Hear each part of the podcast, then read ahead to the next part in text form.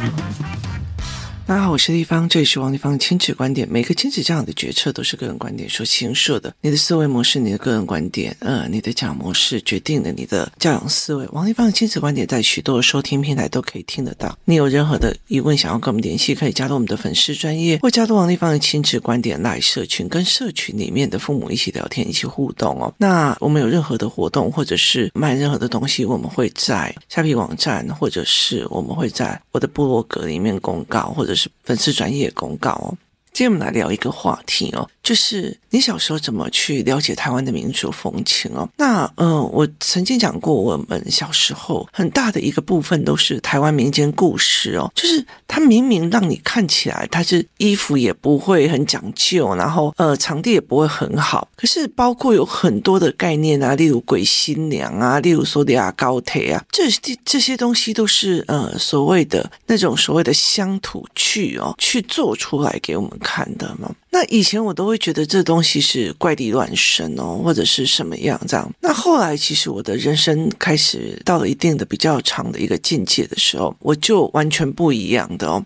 那我一直到了后来，我才会理解一件事情，因为以前我觉得很奇怪，我爸爸常常会找一些所谓的厉害的人去我家，然后就跟我讲了一堆话，或者是想要收我当徒弟，类似这样子。那我就有点搞不懂，然后所以其实，呃，我不知道那个时候在干嘛。那后来其实小时候很无聊，小时候很多的那种什么天眼呐，就是那种杀人的啊，或者是呃所谓的鬼片呐，或者是民间习俗啊，这些东西就会常常演出来，然后我们就会觉得很害怕，就是很多都是鬼片，然后你就会觉得开始觉得很害怕这样子哦。那我觉得比较有趣的一个点是在于是，可是这莫名其妙，你就会产生对很多事情的慰藉，就是害怕或者是担心哦，所以你就会有一点点。你会了解一些事情，就是例如说吹高雷啊是什么意思这样子，所以有时候遇到吹高雷，你就会开始闯，那一直。一直到了我大学的时候，我大学我是插班考进去政治系的，然后我插班考进政治系的时候是大二，所以你知道吗？就是大概七月份的时候或六月份的时候，大学学生就已经抵定了，所以那个时候七月的小孩就已经先去学校附近租房子。后来我到了八月，我们才考转学考嘛，所以考了转学考之后，我们再去找房子的时候，那附近已经没有什么好房子了，就那附近。也没有什么好的地方哦。我那时候印象很深刻，我曾经去到一个很荒郊野外的地方，然后最近我还常常带小孩去哦，然后我就觉得很有趣，就是那个老板就跟你讲说，在那里面的最里面的那一间房，然后它就是一个荒郊野外的一个山里面的小径的一个房间，然后他就说最里面的那一间，然后我就一看，我就觉得天哪，那我就问他说，哎，为什么没有？浴室就是没有洗澡的地方，然后他就指着对面的公园的那个公共浴堂跟你讲说：“那你就去那边洗啊！”我就现在想说。天呐，山上半夜多冷啊！我为什么要半夜去去洗温泉？然后洗完以后呢，全身再冷回来呢？哦，所以这是一个让我觉得很匪夷所思的事情。但是后来我同学真的有在那边住，然后他的身体就变得很好，因为他男神哦，所以他就跟我讲说，我每天都在泡温泉哦，所以他泡了三年的温泉哦，身体变得很好这样。然后就觉得也很有趣这样。那后来我到最后挑到了一个一个就是宿舍。那我也觉得不错，我先住了半个学期，半个学期之后，有学长先离开了，就是他们先搬走了，就是毕业了搬走，我就去学长的那一间房间，就是我就去换房间，然后另外一个学长也换了，就是我跟某一个学长是换房间的这样子哦，在那个房间里面哦，那个时候有一档综艺节目，每天都在讲鬼，每周啦，然后呢，呃，有一次我就看他的周年的节目，就是周年节目，那周年节目的时候，呃。他们在讲说，哎，他们这几年来啊，在里面谈了多少的鬼故事这样子哦。那我们很喜欢，你知道，小孩就很喜欢那样子的节目。现在的小孩，以前的小孩，就是对未知的好奇非常非常多。然后那个时候，我就讲了一个，因为我那时候是在山上的最角落的一个房间，然后我就开始计算哦，一个礼拜两个鬼故事，四个礼拜是多少的鬼故事，一个月是多少的鬼故事，一年又是多少，六年又是多少，然后。我就讲了句喷笑，我的我瞪掉，我就讲了这一句话，你知道吗？我就开始质疑这些事情，然后我就讲了这些话，这样在那个房间里面，接下来我的人生就变成很奇怪这样。我就变得非常非常奇怪。那这件事我们先卡在这里哦。那结果后来多年之后，这阵子我就因为就是可能要带小孩去东南亚国家，泰国或哪里，所以我就给他们上了泰国课。然后接下来我还有发现更多的禁忌哦，就我觉得台湾没有人在写这些或讲这些。然后呢，我就带着他们去。看这样子看，就是什么叫古曼童，或者什么叫什么什么的，就是每一个都是有逻辑的。而且我其实不太愿意他们用那种恐怖的气氛在看这件事情啊。那后来我包括有哪些人家的风俗禁忌什么，就是就看。那一直到了，我就觉得，因为我的小孩，尤其是我儿子，那个讲话真的很没有没有门，这样就是他其实是一个。很开朗的人，他不会被骂或干嘛，所以他讲话有时候就是。马上想了，马上就讲出来。所以其实我一路上帮他处理非常多事情哦。那小时候我常常这样子。那我我那时候记得，我我爸爸小时候常常带我去吃台中牛排馆，因为那个时候台中牛排馆是非常非常的有名的，然后它相对也是贵。可是我爸爸常常带我去吃，然后我我就不知道为什么。那后来其实我最近就开始让我的孩子，就是因为我很担心我的孩子出国或者是干嘛又惹语言的。祸上神了，因为他有一次哦，经过了一个坟墓区的时候，然后问我说：“这些是不是就是鬼住的地方，或呃往生死人住的地方？”我说：“对，是往生者。”然后他就讲了一句话：“哦，那个人比较穷哦，那个房子比较小。”那接下来你就知道，我到了就是我吃牛排吃到一定的程度，然后后来有一天呢，就是我又。在长大的某一个时候，去遇到了当初来我家的师傅，然后他就跟我讲了一句说：“王一芳，你不可以再吃牛羊了哦。”然后我觉得莫名其妙，从他讲那一句话，我是一个非常喜欢吃牛排的人，然后他讲的那句话到现在已经十几二十年，我就再也没有吃过牛肉。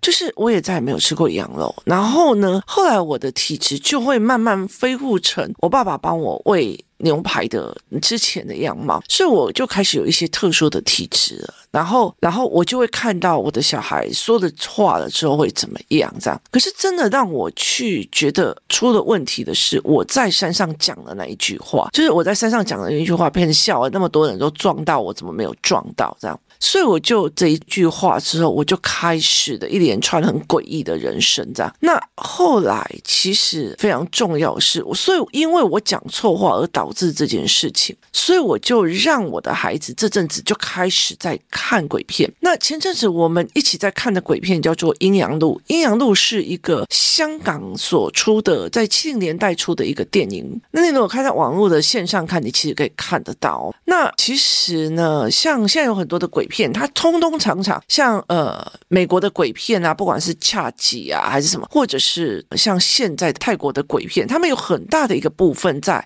吓你，就让你觉得好恐怖，好恐怖，然后尖叫尖叫这样，他就吓你哦。可是台湾民间故事跟所谓的阴阳路这些早期的，它是一个单元一个单元一个单元的哦。那这个单元呢，他在告诉你一件事情哦，例如说《阴阳路》的第一期，他在讲一群年轻人去露营，然后他们就在讲说，我就看你不敢呐、你敢不敢就是去抄墓碑，就是去抄别人的墓碑这样？就你知道吗？就是被人家激你不敢呐、啊，你损啊啦，你冲啥，然后就去做这件事情。这个也是我小时候曾经犯过的一个错。没有人跟我讲这件事情会有多严重，所以对我来讲就是一个试胆大会嘛。就当你不认识这些事情的时候，你不知道这些民俗的问题的时候，你就会觉得那就是一个试胆大会，所以你就会很无知的去做这一块，或者是做这一件事情哦。所以对我来讲是很可怕的，就事后回想会觉得它是广 大。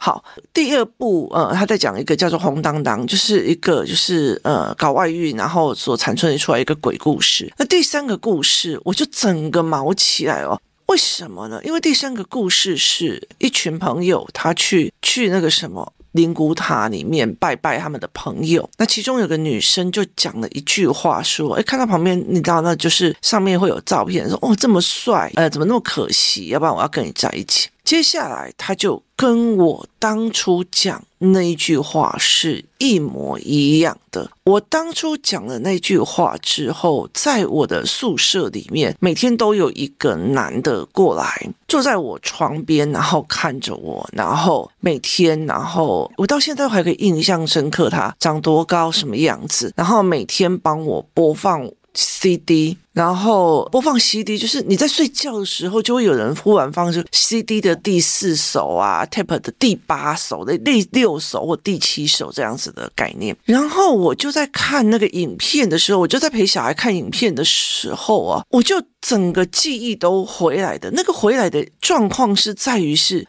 那个女生所演的跟我当时是一模一样，就是我不管出去外面，我都会觉得我想要回去，我就是我想要回去，然后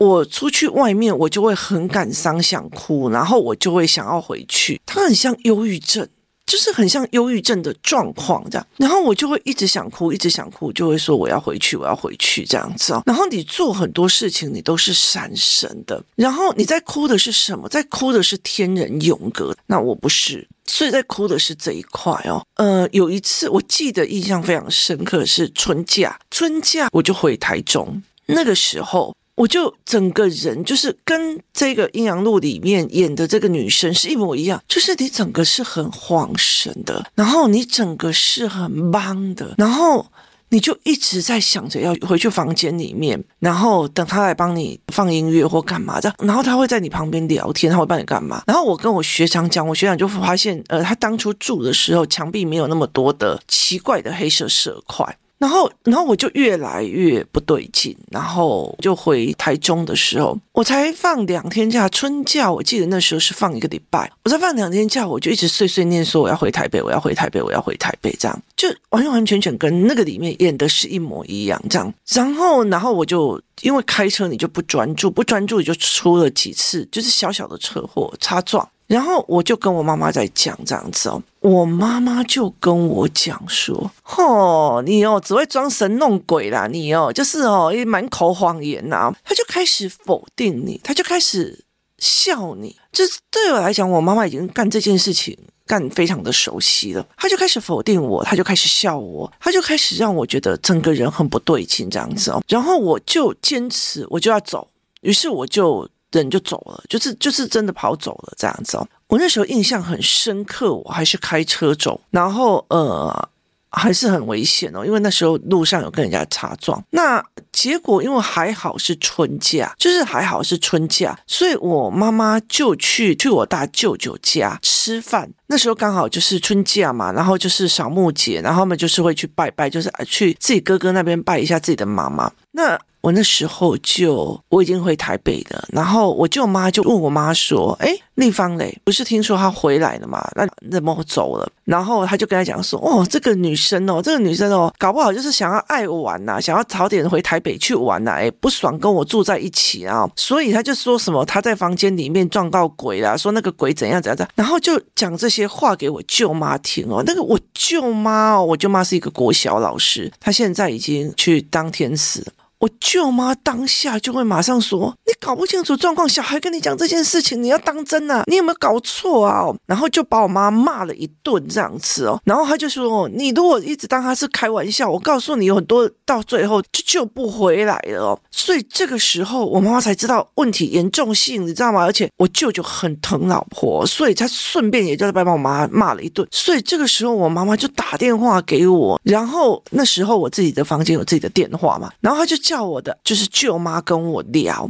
跟我聊说，你现在在房子里面吗？我就说对，他就说你明天去找另外一个电话打电话给我，现在或者是马上快点。然后我就说，可是我不想离开房间呐，你知道吗？然后我舅妈就更急了，你知道，我舅妈就更急了，然后他就破口大骂。我舅妈是一个。一个非常非常温柔，然后是一个，你知道吗？她连去菜市场都要把自己打扮得很，就很日本时代那样子的美美的，然后粉妆，然后非常的形象很好的，她就开始破口大骂，我真的就觉得哦，事情大条了，所以我就被骂，就是忽然有一阵的清醒，然后就赶快骑着摩托车去我同学那边，然后借他的，那时候没有手机哦，我就借他的东西听这样子。那我舅妈就跟我讲说，哦，我们已经找到了，因为我舅妈是老师嘛。啊，我舅舅也是老师，他说我找到的一个学生，他们家住在那个呃山下，我们那时候是山上嘛，他说山下。他帮你找到了一个空房子，就是他帮你找到了一个空的房子，你可以去找他，你也可以去跟他赶快住进去，但是前提是你不可以在你原本的房间里面讲任何你要搬走的话，然后你要趁一个正中午的时间里面瞬间搬走。你知道那时候我就跟我同学讲，然后我同学因为我在他在他宿舍讲。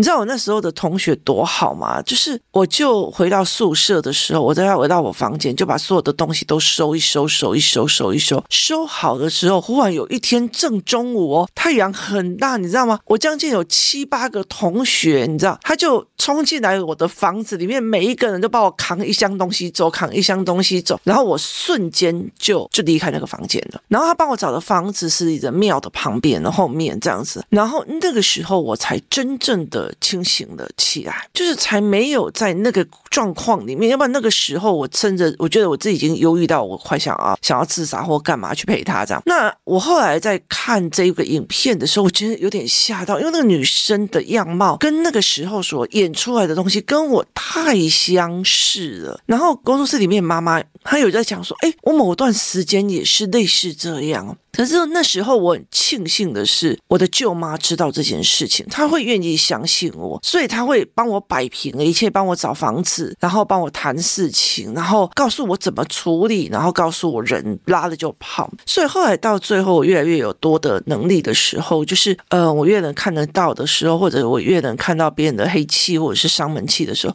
我就开始会想到我舅妈哦。那可是我在这个过程里面，我就一直在反省一件事情。我儿子要去新加坡的时候，我给他的很多的行前的建议是让他一直看非常多的新加坡的禁忌，包括是因为他们法律非常严格，不能吃口香糖嘛，哦，不能喂鸽子，然后捷运也不能吃东西，反正有很多的奇怪的规定，不能蹭人家的 WiFi，然后甚至你在自己的房子里面都不可以裸体，因为他。们的那个主屋住宅很近，所以你不能。太靠近这样，那你不能蹭别人的 WiFi，他们其实是有法则的。可是大家要去泰国的时候，我觉得我要做的太多了，我好累哦。你必须告诉他为什么这件事情不能乱说话，什么叫做佛牌，什么叫做阿赞，什么叫做龙婆，所以有很多很多的东西必须要教，然后很多很多的习俗哦，必须要去理解。像他们现在大麻合法了，哪些东西是属于有大麻的，哪些是属于他们还有就这叫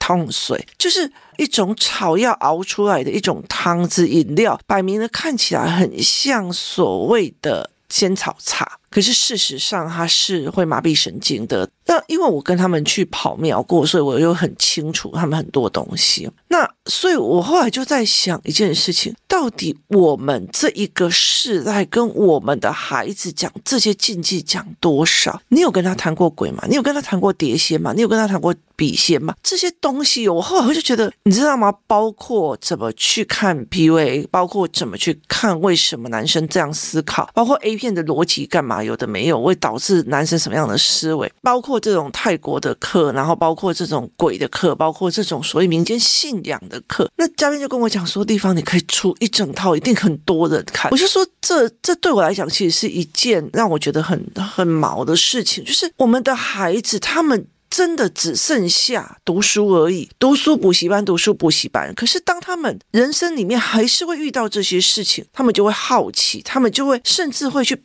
例如说，我因为了要比大胆哦，为了要比大胆而去哦。其实你知道吗？呃，我曾经也玩过碟仙，然后我们班有同学为了要比大胆去那种所谓的坟墓区玩碟仙，你知道，那个时候真的是吓死大家了。可是那个时候其实。没有人跟我们讲灵魂的是什么意思，没有人告诉我们为什么这些灵魂会这样子去做这件事情，为什么不能这样做？我们以为我们只是试胆大会，然后我们以为我们只是勇猛好问哦，我们以为我们只是在批判屁啦。那么多的案例，我身边又没有半个人遇到，我也没遇到啊，我就没有遇到屁啦，我就只是讲了这一句很不敬的话，就是。没有礼貌、不尊重的话，而导致我后面这些事情。那可是我舅妈，她是一个很资深的老师，她很清楚，所以她那个时候真的是会马上处理。所以后来我就会理解的一件事情，我就会理解一件，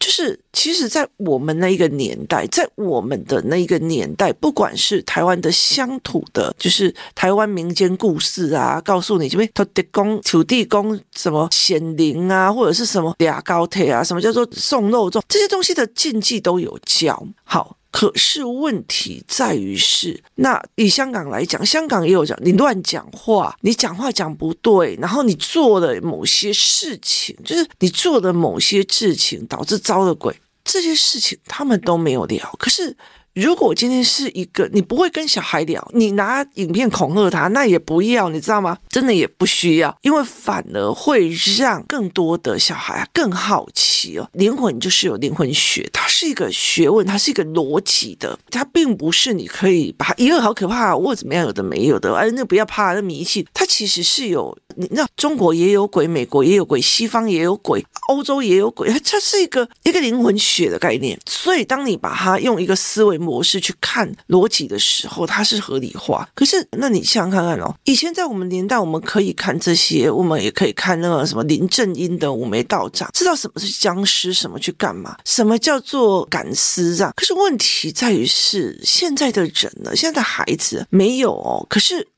你说这些东西都没了吗？就是包括放水灯不要去拿回来玩哦，然后包括经过别人的那种所谓的错，就是不要去跟人家批判，甚至不能去讲说，哦，这个男的怎么那么帅，这样怎么那么可怜，那么早就走，就是你你不能去讲很多禁忌的话。是这些人没有在教小孩，就是没有在教小孩。那我也曾经遇过，就是从头到尾都以就是走错方向去医治，后来就没有办法回来的人。所以我就觉得，哎，真的好像没有人在教小孩这些哦。那信呢，还是不信？或者是你觉得我不信，我就随便小孩子啊，让小孩自己开心就好。可是问题在于是。他就不会去遇到吗？或者是他遇到你也并不觉得是，这就可能是精神病啦，才会起来杀人或干嘛。所以这对我来讲是一个蛮有趣的事情哦。所以我就会在想这件事情是这一个年代的孩子到底要不要教这些事情，或者是我不要教这些事情，或者是我并不怕这个禁忌，或者是我小孩发生的任何状况，我都把他认为这个是所谓的自然现象。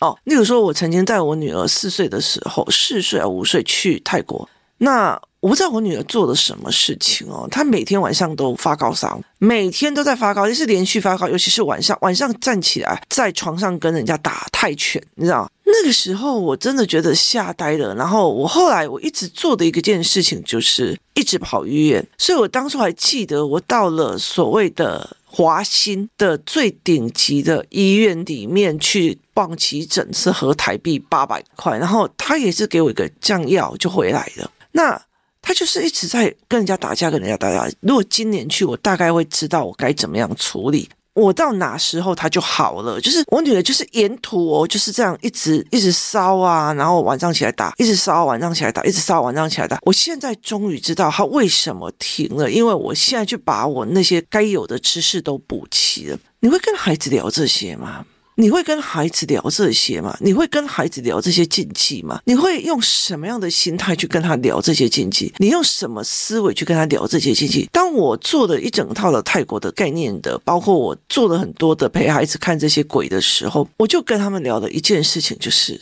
尊重。就是例如说，好，你不要拿别人的房子去闯别人的房子，来觉得你自己很有胆，你很敢。你的意思啊？那别人变你也是刚刚好，就是一个尊重而已。有形的、无形的皆尊重，有理的、无理的皆尊重，这是还是一个很重要的概念。你有没有教小孩，在这个年代，我们的孩子他是需要还是不需要去学这个，去了解这个？但是我可以告诉你。这一整个越来越新的世代里面，虽然我们的拜拜啊、祭祀啊越来越少了，但是我可以告诉你，想要走其他走道里面去做什么和合啊，然后下下降头这些东西越来越猖狂哦，提供大家思考。谢谢大家收听，我们明天见。